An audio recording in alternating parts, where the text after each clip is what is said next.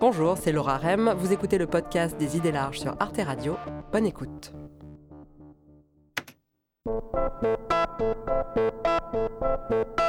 On connaît bien la puissance redoutable des images, leur capacité à capter notre attention, à nous séduire et à nous donner envie d'acheter des choses. On connaît un peu moins bien la puissance du son. On sent bien que certaines mélodies nous détendent et certains bruits nous heurtent, mais moi, en tout cas, je ne me rendais pas compte à quel point une grande partie des sons qui m'entourent ont été très soigneusement conçus pour produire un effet particulier. Juliette Volclair est critique sonore et chercheuse indépendante.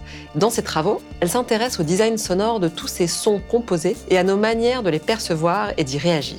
Après l'avoir lu, j'ai commencé à entendre différemment les bip bip de mon lave-linge, le jingle de la SNCF et le ding de mon passe Navigo pourquoi certains sons nous plaisent et d'autres nous agressent, jusqu'où peut-on contrôler notre environnement sonore, quel pouvoir a le son?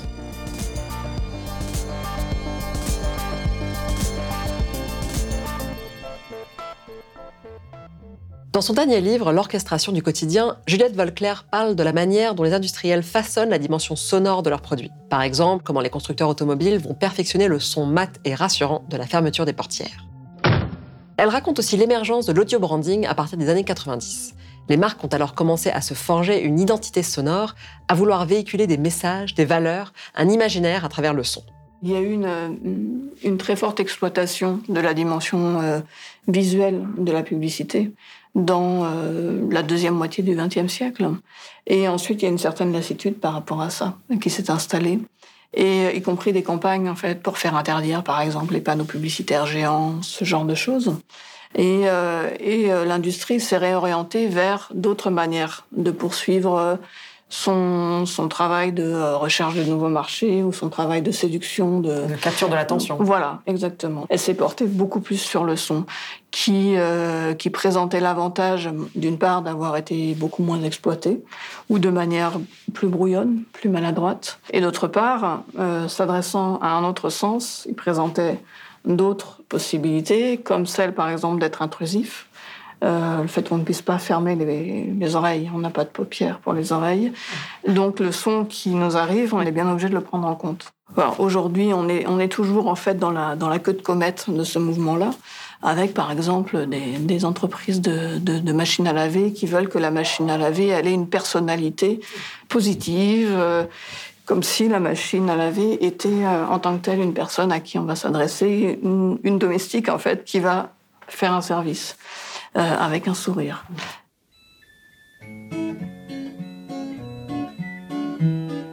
Pour les départements de marketing, il s'agissait donc de rattraper sur le plan sonore des décennies de focalisation sur le visuel. Et de fait, ça a marché. Aujourd'hui, on reconnaît une marque aussi bien par son jingle que par son logo.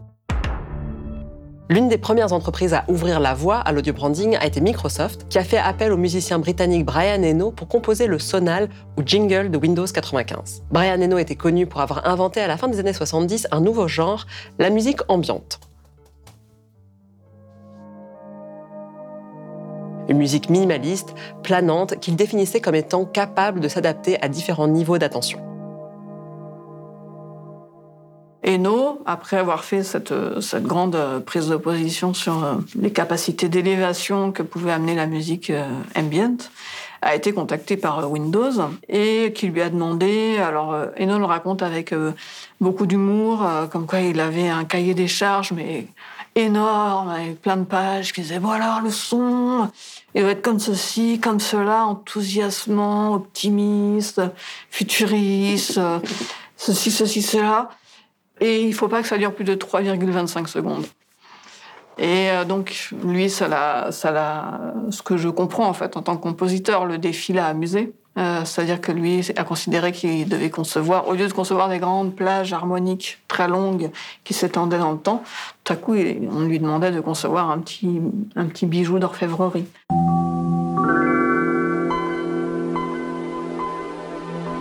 Et c'est oui, un arpège en mode majeur. Voilà. Faut... Ah ben oui, parce que ça, ça fait partie des grandes. Euh, les chants, les différents chants euh, culturels, en fait, sont structurés par des mythes fondateurs. Et euh, dans le milieu musical, ou plus d'ailleurs celui du design sonore d'objets, il y a l'idée que on peut utiliser que le mode majeur. Le mode majeur est nécessairement enthousiasmant. Euh, et, il véhicule la joie, tandis que le mode mineur véhiculerait de la tristesse, de l'abattement. Alors, il ne faut pas dire ça à tous les amateurs et amatrices de, de tarentelle, notamment, et autres danses populaires qui utilisent abondamment des modes mineurs de façon extrêmement joyeuse.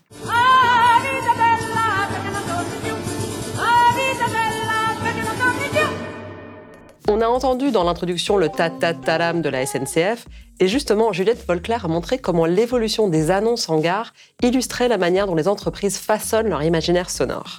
Dans les années 50, c'était la voix d'un cheminot. C'était le chef de gare, qui était un cheminot monté en grade, avec euh, la manière de parler de euh, son territoire, avec la syntaxe de son territoire, avec une, euh, un timbre marqué par le travail. Euh, marqué, enfin qui appartenait euh, par son timbre, par sa manière de parler à la classe ouvrière.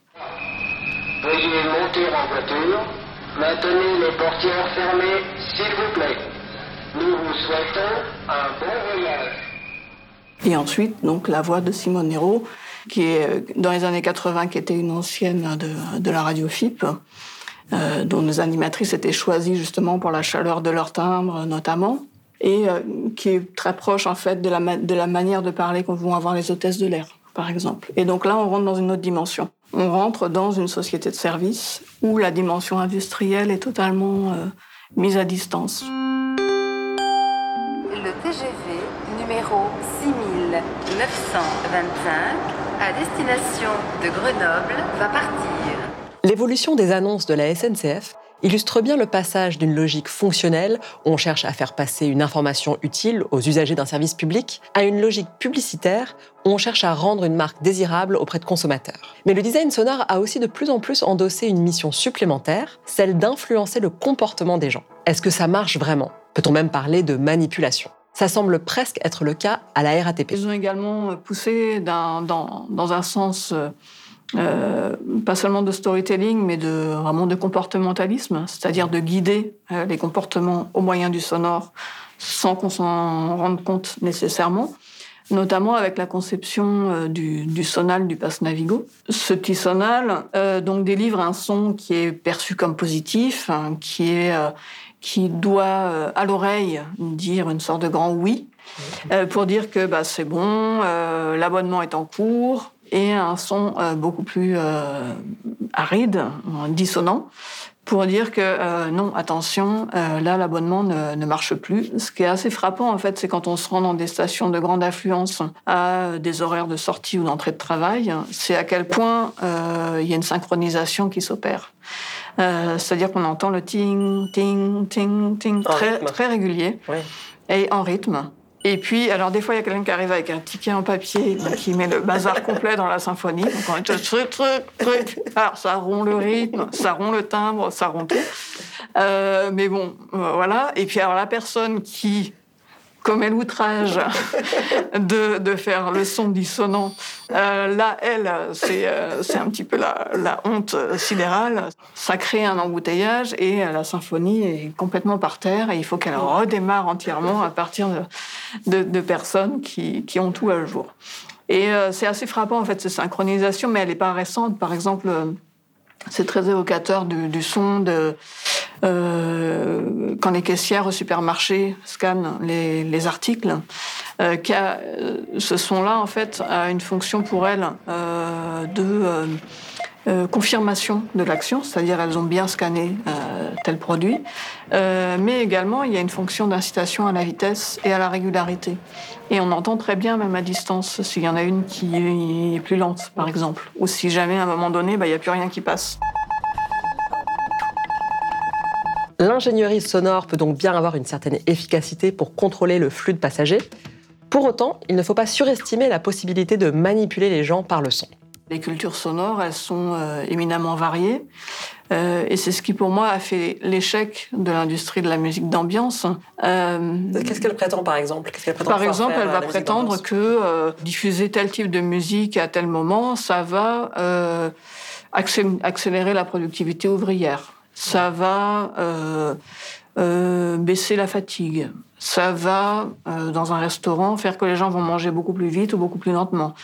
Ça va faire que si jamais on diffuse, par exemple, en Grande-Bretagne euh, une chanson française dans le rayon du champagne, tout à coup, tout le monde va acheter du champagne français. Ça, c'est très. En fait, il y a des études complètement contradictoires qui sont parues. Donc, la musique d'ambiance marche en laboratoire, en gros. Elle marche in vitro. Mais dans les espaces réels, qui sont des espaces mélangés, elle échoue nécessairement. Alors, elle échoue pas totalement. Elle réussit à un autre endroit, qui est celui de délimiter euh, une propriété acoustique sur un espace. Ça, elle le fait de manière très efficace. C'est-à-dire que s'il y a un haut-parleur qui diffuse de la musique d'ambiance, c'est la personne en fait qui a autorité sur cet espace qui a le droit de le faire. On peut tester, hein. Euh, on se rend simplement dans un endroit avec un autre haut-parleur. Si jamais on peut, on va très vite être confronté à, des vigiles ou euh, voilà, on verra très vite en fait la limite. Je la trouve parlante cette expression de propriété acoustique.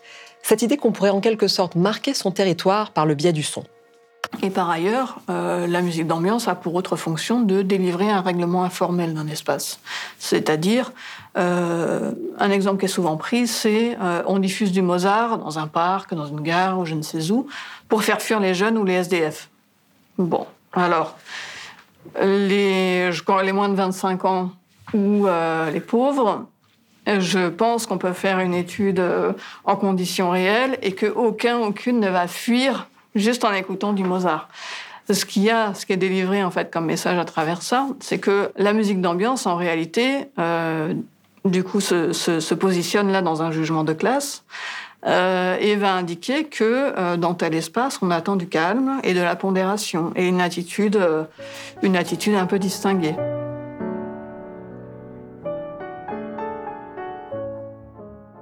Si le son a un pouvoir sur nous, c'est donc moins l'impact physiologique, mécanique de telle ou telle tonalité que le fruit d'une pression sociale qui va jouer sur les codes culturels à adopter à l'intérieur d'un espace donné. Mais si l'on veut réfléchir aux effets que les sons produisent sur nous, il ne faut pas réduire la question à la seule création sonore, puisqu'il y a aussi une volonté de supprimer certains sons pour tenter de réduire la pollution sonore. Alors ce terme de pollution sonore apparaît dans les années 70 sous la plume du compositeur canadien Murray Schaeffer, l'inventeur du concept d'écologie sonore et grande référence théorique des politiques anti-bruit. We are the composers of this huge miraculous composition that's going on around us and uh, we can improve it or we can destroy it. We can add more noises or we can add more beautiful sounds. It's all up to us. Si on le suit, il faudrait principalement lutter contre les mauvais bruits hérités de la deuxième révolution industrielle, les voitures, les climatiseurs, qui étouffent les sons naturels. Et d'ailleurs, c'est vrai que pendant le confinement, on s'est tout à coup rendu compte de tout ce que ces bruits-là avaient l'habitude de recouvrir. Mais Juliette Volclair pointe certaines limites à cette approche. La position de Schaeffer a beaucoup euh, accompagné en fait toutes les politiques euh, anti-bruit qui ont été menées à partir des années 50, 60, 70 et toujours aujourd'hui.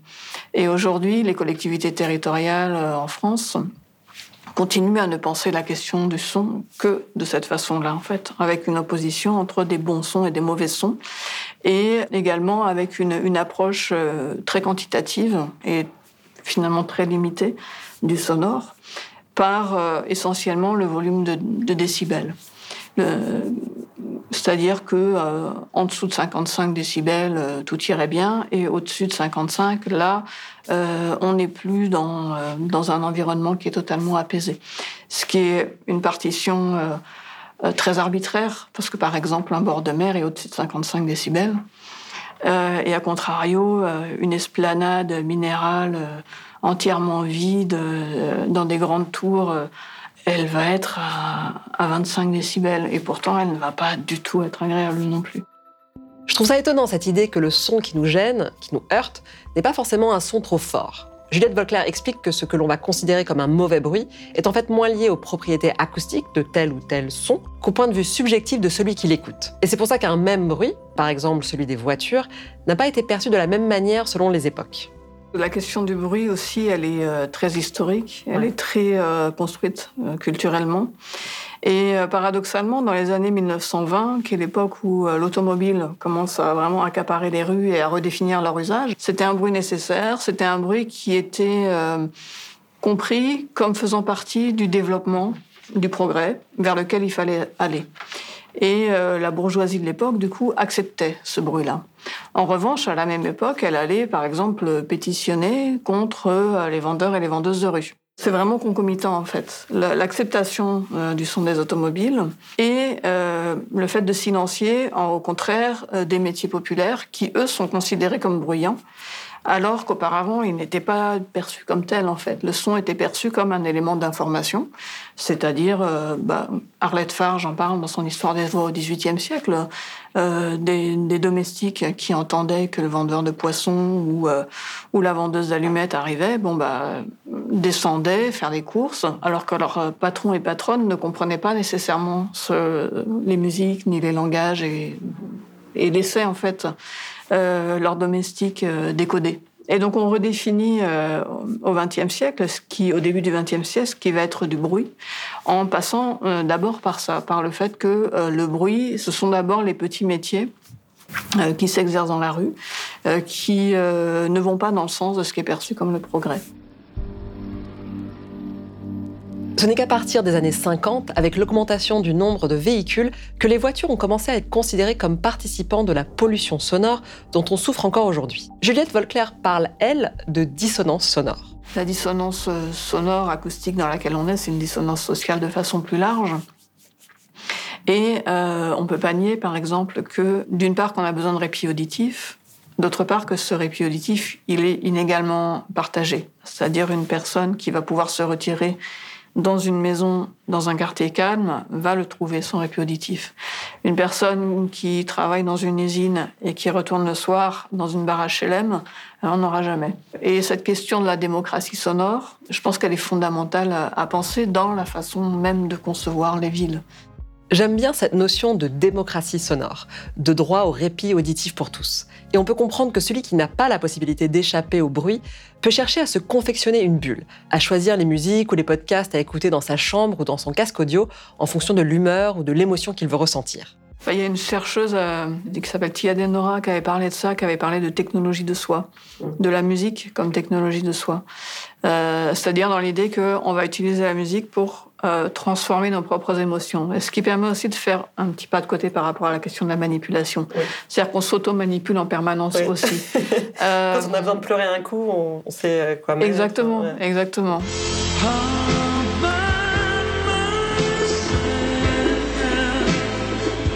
Les personnes qui vont courir, par exemple, mettent certaines musiques pour, pour courir. Et au contraire, à certains moments, on va avoir besoin de, euh, d'avoir un environnement plus calme ou au contraire super bruyant. Et euh, on module sans cesse au fil de la journée.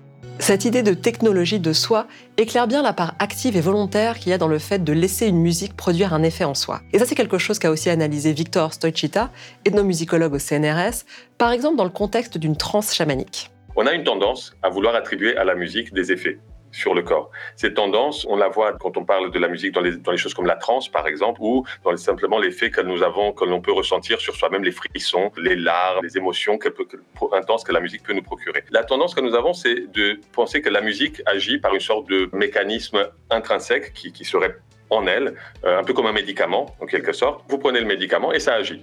Vous jouez tel rythme, hop, le médium rentre en transe. Ce que l'ethnomusicologie a montré, c'est les travaux de Gilbert Rouget déjà dans les années 80, c'est que ce n'est pas si simple il y a tout un contexte culturel, tout un apprentissage du médium. Euh, le médium rentre en transe, mais celui à côté ne rentre pas. Donc chacun est réactif à telle ou telle mélodie, tel ou tel rythme. Donc c'est beaucoup plus compliqué que ça.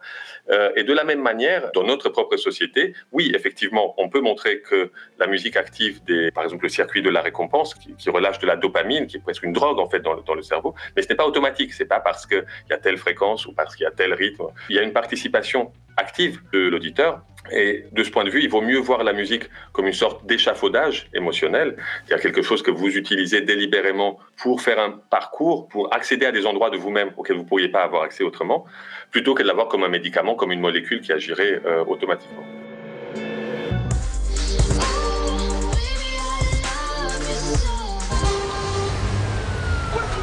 Est-ce qu'on pourrait dire qu'il y a cette tendance-là qui serait à l'œuvre d'une individualisation de notre écoute?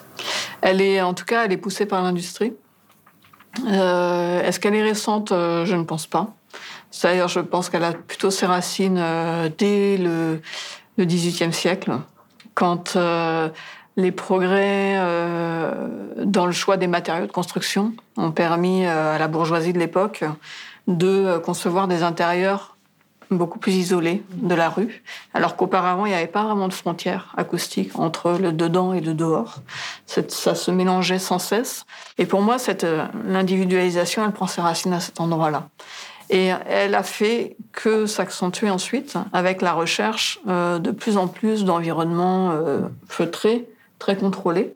Les derniers dispositifs euh, qui sont conçus sont des, des, des, oreillettes qui vont permettre, quand elles sont couplées à un smartphone, de mixer en temps réel l'environnement. Elles permettent, par exemple, de baisser les graves,